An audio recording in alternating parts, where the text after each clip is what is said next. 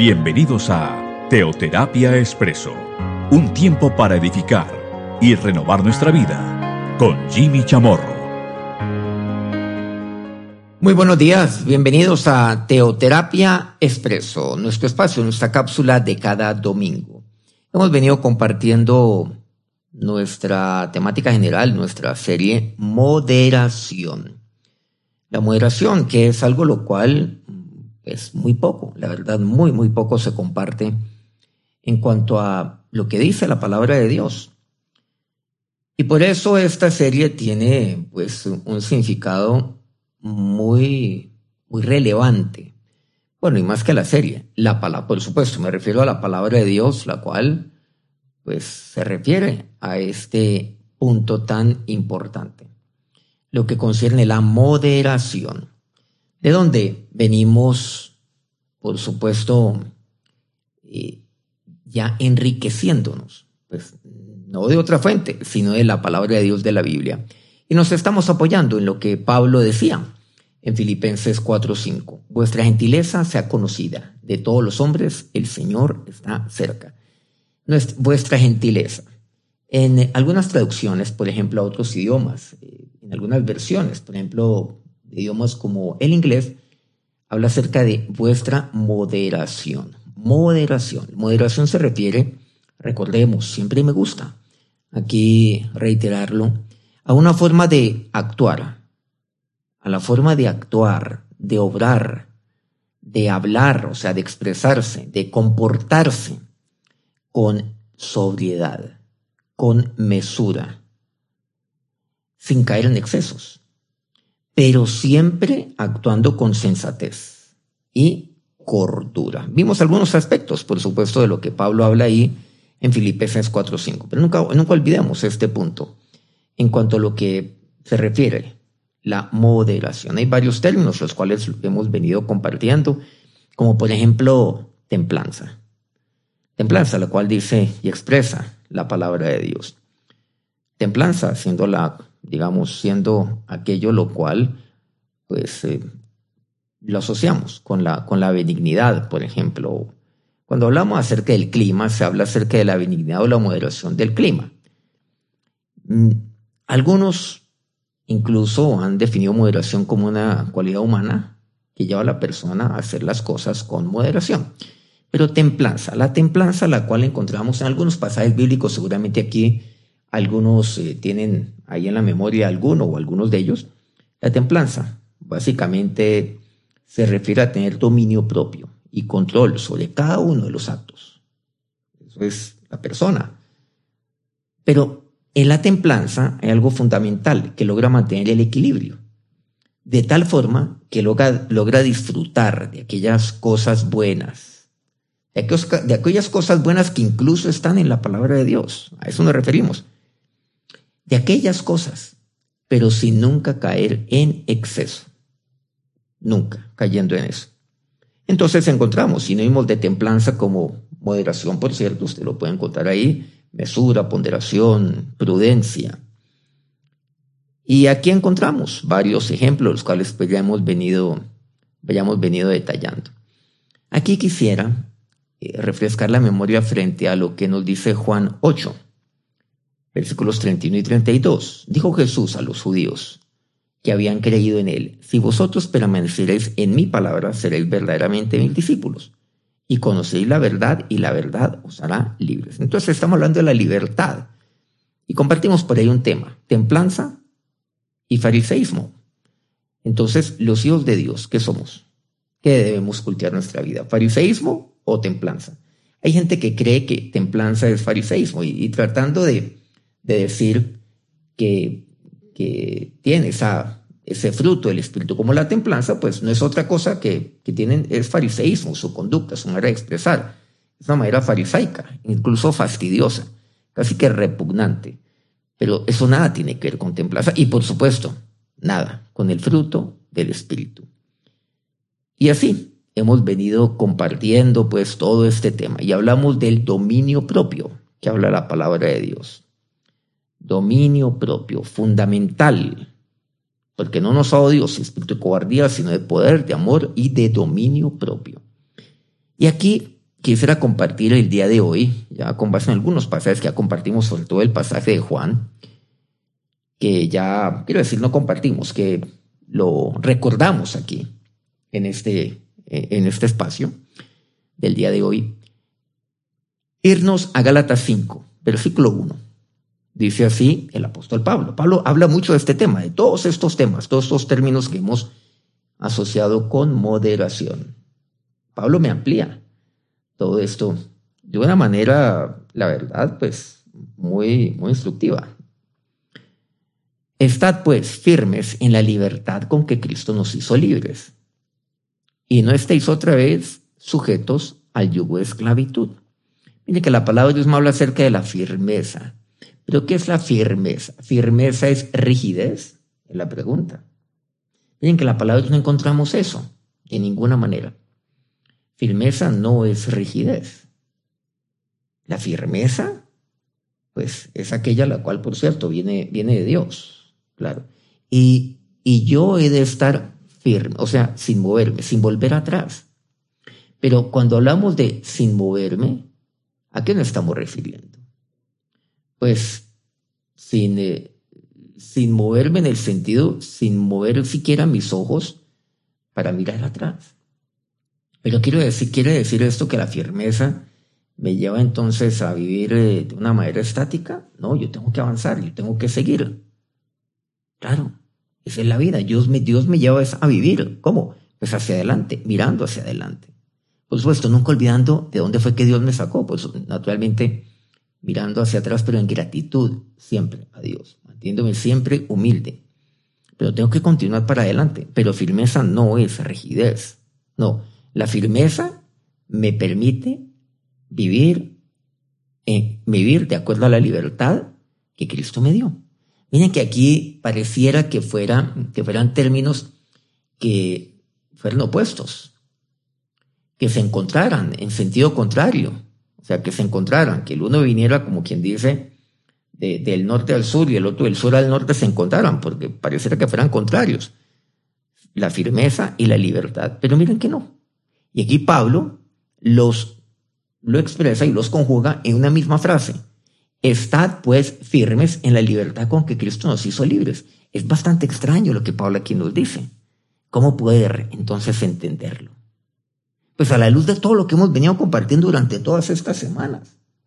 Claro, por eso a esta serie le hemos dedicado varios programas. ¿Cómo lo hacemos? Seguramente con toda la serie, las cuales aquí pues hemos venido, hemos venido ya compartiendo durante ya unos pocos años.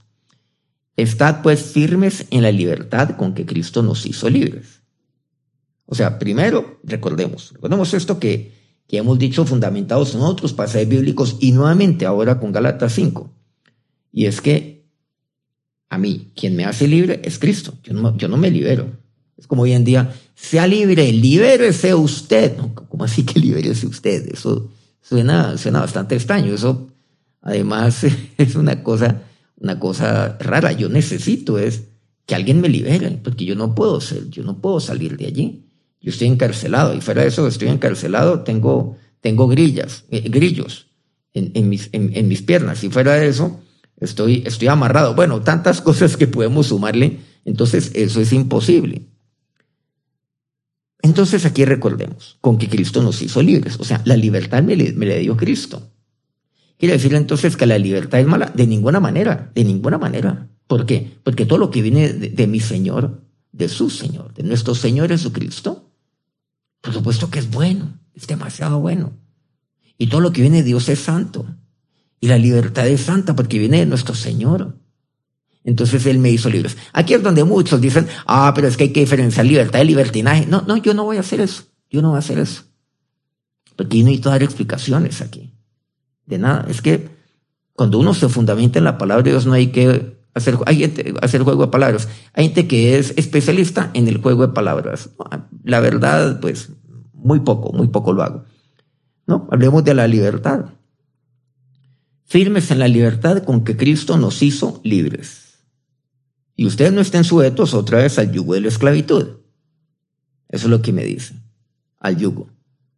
Y aquí, pues, también entendemos Recordemos que usted y yo, cuando somos libres, somos libres, nuevamente reitero, cuando Cristo nos hace libres, nos unimos en yugo con Él. Entonces, ¿a qué nos referimos con ello? Eso no es un yugo de esclavitud, ese es el yugo que me hace libre. Ese es el yugo que me, llega, que me lleva a, a vivir. ¿Y a qué nos estamos refiriendo? Pues resulta que en un yugo, pues un yugo es de dos. Están dos bueyes. Y estos dos bueyes están allí, unidos. Están unidos, pues claro, a través de, de un yugo. Pero encontramos nosotros que, pues, y aprendiendo, aprendiendo de, de aquellos que conocen el tema, y en la época del Señor era así. Y en la época por allá de Elías era así, con Elías, Eliseo, y más atrás incluso. Esto es algo que data de miles de años. Lo que corresponde al yugo, los bueyes. Para arar la tierra, pues los dos van allí, van moviéndose para adelante.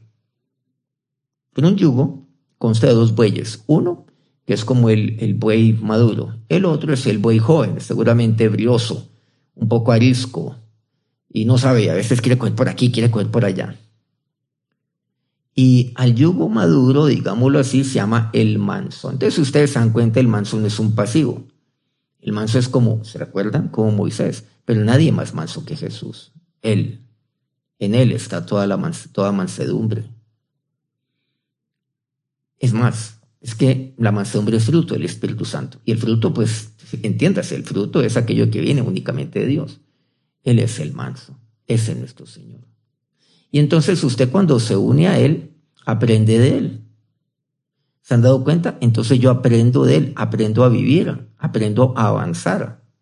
Eso no es esclavitud, eso es la libertad que Cristo me da. Es más, y aprendo todo de Él. Y, yo quiero ser como Él. Ya dejo de estar inseguro, dejo de ser, eh, ya, ya tengo que madurar, tengo que, tengo que crecer. Ya dejo de ser impulsivo y ya sé cómo es que tengo que hacer las cosas. Entonces el buey joven, y yo soy aquel buey joven, o aquel buey, digamos que, que es inmaduro, pero Jesús, Él es el manso. Y entonces estoy con Él y aprendo de Él. Y yo crezco, yo crezco estando con Él. Y Él me enseña a mí. Eso es lo que hace el manso, enseña. Y algo muy importante, me enseña a ser manso como Él. ¿Ustedes creen que Moisés era manso? Pues claro que no, es que a los 40 años, cuando él mata a un egipcio, bueno, trata de hacer las cosas a su manera, pues claro que él no era manso, él no nació manso. Ay, no, pero es que hay gente que tiene esa característica, eso está en los genes. Nada de genes, nada. Moisés no era manso, pero aprendió del manso. Y Dios le enseñó a cómo serlo, liderando a su pueblo. Un pueblo como el de Israel, imagínense, un pueblo, pues, un pueblo rebelde, un pueblo que hacía lo que le da la gana, como, como aquel buey, ¿no? un pueblo que, que saltaba de arriba para abajo, o sea, da, saltos. Un día está bien, mañana está mal. Un buey de esos que necesita un manso. Y el manso era Moisés.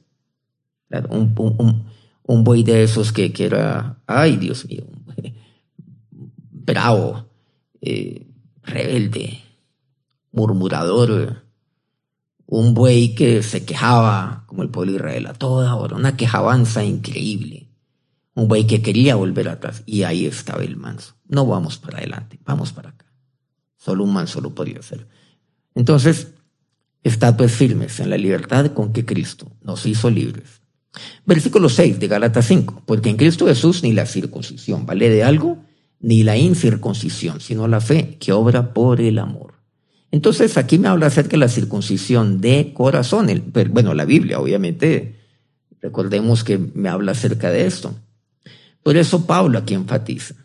En Cristo la circuncisión, no, eso, ni eso vale algo, y eso era algo, naturalmente, para el pueblo judío.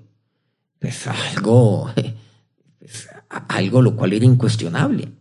Pero tampoco la incircuncisión, sino la fe. Y por eso yo he de ser ser circuncidado. Pero ¿en dónde? En mi corazón. Y eso es lo que Dios hace en mi vida.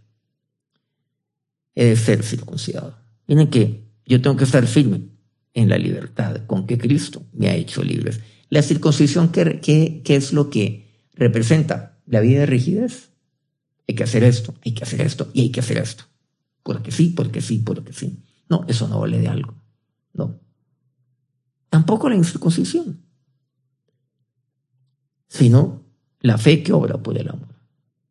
Entonces vean qué interesante la fe, que también es fruto del Espíritu Santo, es aquella la cual me permite pues, vivir firme en la libertad con que Cristo me hizo libre. ¿Libres para qué? Para vivir por fe. Versículo 7. Versículo 7 de Galatas 5. Sigamos con este pasaje. Vosotros corríais bien. ¿Qué nos estorbó para no obedecer la verdad? Aquí vemos que solo corre y corre bien el que es libre. Ese es el que corre. Claro, cuando uno está corriendo, pues algo intrínseco en esto es la libertad. Yo corro porque soy libre. Qué rico que es correr. Algunos seguramente que me oyen les gusta correr. Digamos ya como, como, como un hábito, como un ejercicio. Es desafiante, pero bueno, qué rico. Hay momentos donde uno lo toma como suave y es, y es riquísimo. Pero solo corre y corre bien el que es libre. ¿Quién nos estorbó para no obedecer a la verdad? ¿Y quiénes son los que estorban? Aquellos, aquellos que no entienden lo que es la libertad, lo que no es la vida de moderación, lo que no entienden la vida de templanza, de dominio propio, y lo que es la templanza y lo que es el dominio propio. Es que Dios me hace libre para que para disfrutar, es que yo he venido para que tengan vida, la tengan en abundancia, para disfrutar. Claro, pero siempre con mesura, con sobriedad, de acuerdo, naturalmente, a lo que me dice la palabra de Dios, siempre, sin caer en excesos. Bueno, aquí a veces hablo de templanza, a veces de moderación, de dominio propio. Muchos, la verdad, estorban la libertad. Por eso dice, ¿quién nos estorbó? Hay gente que sí, lo único que hace, para lo que sirven es para estorbar. Y estorban a la libertad. Cuando uno es libre, estorban. Uno está, uno está corriendo y ahí se atraviesan no hacen nada, ellos están caminando o están estáticos ahí, en medio de una, por decir algo, de una, de una pista, de una pista de atletismo, porque aquí me habla acerca de esto, ¿no? Digamos, vosotros corríais bien, entonces hay que adaptarlo naturalmente y hay que, y hay que contextualizarlo, que están allí y lo que hacen es estorbar la libertad. Pero aquí la Biblia aquí me dice, habla acerca de obedecer la verdad. ¿Quién los estorbó para no obedecer la verdad? Hay que obedecer la verdad. ¿Y cuál es la, cuál es la verdad? Pues Cristo. Él es la verdad. Eso es lo que encontramos en la palabra de Dios. Yo soy el camino, la verdad y la vida, en Juan 14, 6. Cristo es Cristo. Esa es la verdad. Y la verdad es la vida de libertad. Porque Cristo es aquel que me ha hecho libre. Y yo, yo estar firme en la, eh, eh, en la libertad. Y que nadie, que nadie yo no puedo dejar que nadie me estorbe en todo ello. Debo estar firme en esa libertad. Lo demás es estorbo. ¿Usted qué va a hacer? ¿Va a obedecer la verdad? ¿O va más bien a estorbar la verdad? Encontramos en la Biblia, y bueno, la palabra también me habla acerca de ello, es que muchos empiezan por la gracia y terminan en la ley.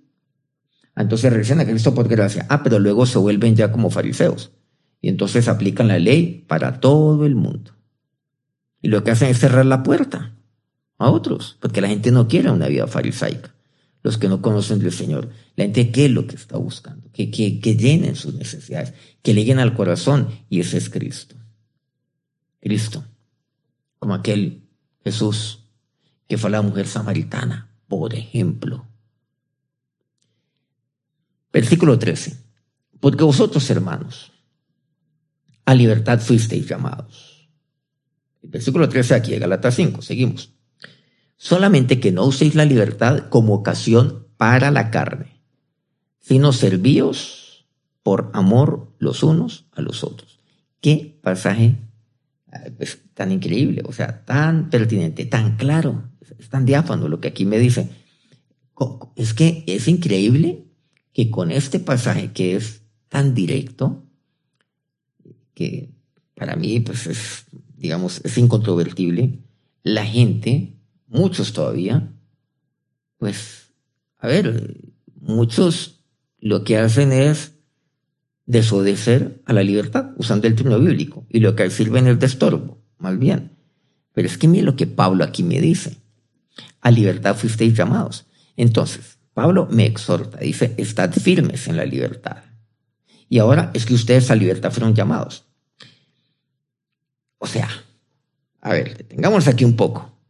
Yo fui llamado, o sea, Dios me hizo libre, pero Dios me hizo libre para qué? O sea, volviendo a un ejemplo, o sea, Dios me saca de la cárcel, por decirlo algo. Claro, y eso fue lo que Dios hizo. Yo estaba esclavizado, esclavo, era yo. ¿Y Dios me hace libre para qué? ¿Para que yo, para que yo afuera mente viva como esclavo? No, para que yo viva con la libertad con la cual Cristo me hizo libre. A eso se refiere, para que yo viva firme con la libertad con que Cristo me hizo libre. Entonces, la gente recibe a Cristo, recibe la libertad del Señor y luego viven como esclavos, no como la libertad, e y quieren que otros vivan como esclavos. Y comienzan por la gracia y terminan en la ley, o sea, reciben a Cristo por gracia y una vez salen de la cárcel viven de acuerdo a la ley. Eso se llama hipocresía, eso es inconsecuencia, incongruencia. Pues, a ver, eso, es como una locura, una locura, no sé, espiritual. Hay gente que es loca espiritualmente, hay gente que es loca escritural y bíblicamente, ignorantes de lo que dice la palabra de Dios, lo ignoran. ¿Cómo ignorar esto que me dice aquí la Biblia? ¿Cómo ignorar lo que Pablo aquí me ha hablado? Y de todo lo que hemos venido hablando a lo largo de estas últimas semanas. Libertad fuiste llamados, pero mire lo que dice, solamente que no use la libertad como pasión para, ocasión para la carne. ¿Cómo se llama eso? Mesu o sea, que yo vivir de manera mesurada. ¿Cómo se llama eso? Moderación. Eso se llama templanza. Dominio propio. O sea, listo. No uséis la libertad. No. Entonces, ¿qué, ¿qué es lo que me dice aquí la palabra de Dios? ¿La libertad es buena o no? Pues claro que es buena. En todo, claro la libertad, pero han entendido que la libertad viene del Señor. Ahí no tengo que dar más explicaciones. Por eso yo digo, ah, pero no con libertad, libertinaje. Es que yo no me refiero a libertinaje porque eso no viene de Dios. Entonces eso no viene, pues no viene a colación. Entonces, la libertad como pasión para la carne, no, señor. No, no, no, dice, no, no, no, no, no. Pablo ahí o el Espíritu Santo, por el mío Pablo aquí me habla muy claramente. No, Señor, por eso Pablo, por cierto, también me habla hacer, ahí en Galatas, ¿no? Me habla de que manifiestas son las obras de la carne. Claro, ah, también. Es que nos gusta Galatas 5, 22 a 23, pero ahí mismo Pablo me habla acerca de manifiestas son las obras de la carne. ¿Por qué? Pero las obras de la carne se manifiestan en mi vida cuando yo uso la libertad como ocasión para la carne. Ah, claro. Claro, otras palabras, ahí Pablo me dice, no, no sea sinvergüenza, hay sinvergüenzas espirituales. No, señor. Por eso este pasaje de Gálatas 5 es tan importante. Sino servíos por amor los unos a los otros. Recordemos, porque Dios nos, porque Dios no nos ha dado espíritu de cobardía, sino nos ha dado espíritu de poder. ¿Y espíritu de poder para qué? Para no ceder ante la carne y no caer. Por eso, Dios nos ha, dado espíritu de poder, de amor, de dominio propio. Esos tres puntos. Pero recordamos este primer punto. Espíritu de poder, ¿para qué? Para no usar la libertad como ocasión para la carne. No usar la libertad. La libertad es buena porque viene de Dios. Usar la libertad como ocasión para el Espíritu, para vivir de acuerdo al Espíritu. Para vivir la llenura del Espíritu Santo. ¿Para qué? ¿Cuál es el, cuál es fruto del Espíritu? Bueno, la libertad para amar, para vivir gozosamente, pacíficamente, para ser paciente, para ser benigno, bondadoso, para vivir por fe, para ser manso. y para la templanza. La libertad para eso, para la templanza. De la templanza hemos hablado, ¿no? Aquí también lo mencionamos rápidamente al principio. Para la templanza. Pero también Dios nos ha dado espíritu de amor. Dios nos ha dado espíritu de cobardía, sino de poder, de amor y dominio propio. ¿y para qué? Para servir a otros. Vean qué interesante. Para servir a otros. Entonces yo soy libre para eso, para servir a otros. El que no sirve a otros es esclavo, porque vive, pues vive, es esclavo de su orgullo, del que dirán otros. Ay, otros qué es lo que van a decir si yo, si yo sirvo a otros. No, pues van a decir que, entonces inventan unas historias, como estamos en un mundo lleno de apariencia y de tantas tonterías. Por favor.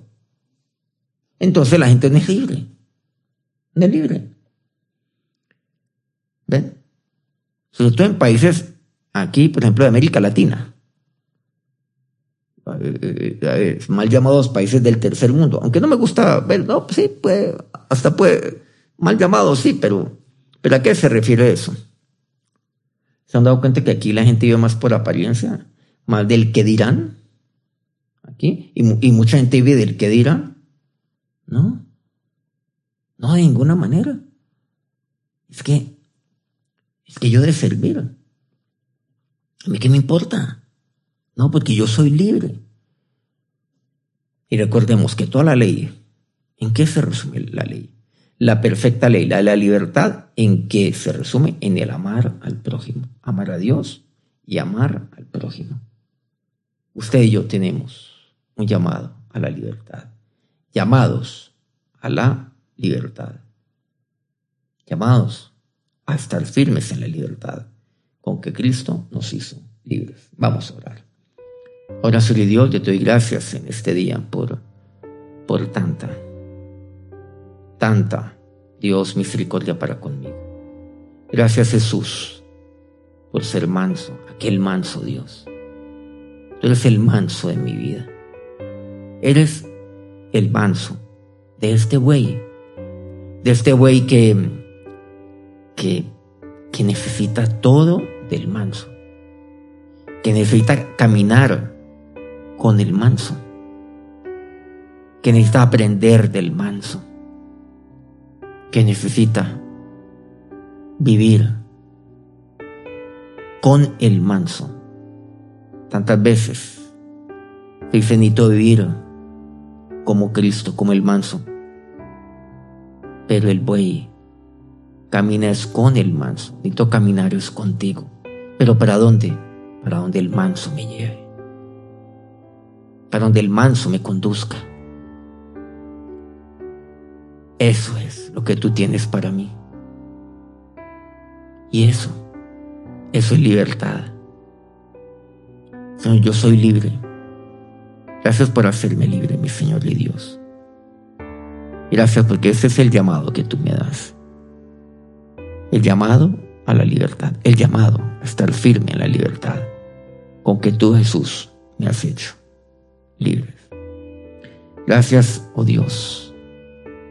Gracias, Señor. Porque a esto, este es mi llamado, mi Dios. Y ahora que la bendición de aquel que lo ha hecho libre, la bendición de aquel que lo llama, que lo ha llamado a la libertad, los bendiga en este día y esta semana. Amén. Muchas gracias por acompañarnos en este día y acompañarnos a lo largo de toda nuestra serie, Moderación. Bueno, les tengo una noticia. Ya dentro de ocho días, o sea, la próxima semana, una semana, vamos a estar compartiendo una nueva serie.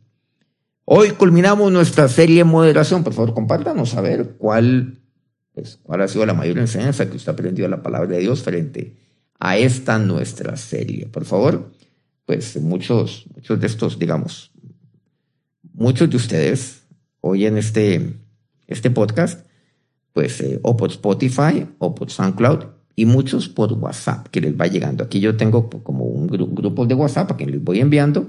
Ellos van reenviando y demás. Por favor, envíe este mensaje si usted lo considera pues pertinente y a quienes usted cree que lo pueden necesitar, pues envíe este podcast o este, este programa a otras personas. Si usted lo recibe, pues, Escúchelo por favor y reenvíelo a otros para que se divulgue mucho más la palabra de Dios. Que tengan un feliz día, que tengan un feliz ya inicio de semana. Nos encontramos en ocho días. Dios los bendiga.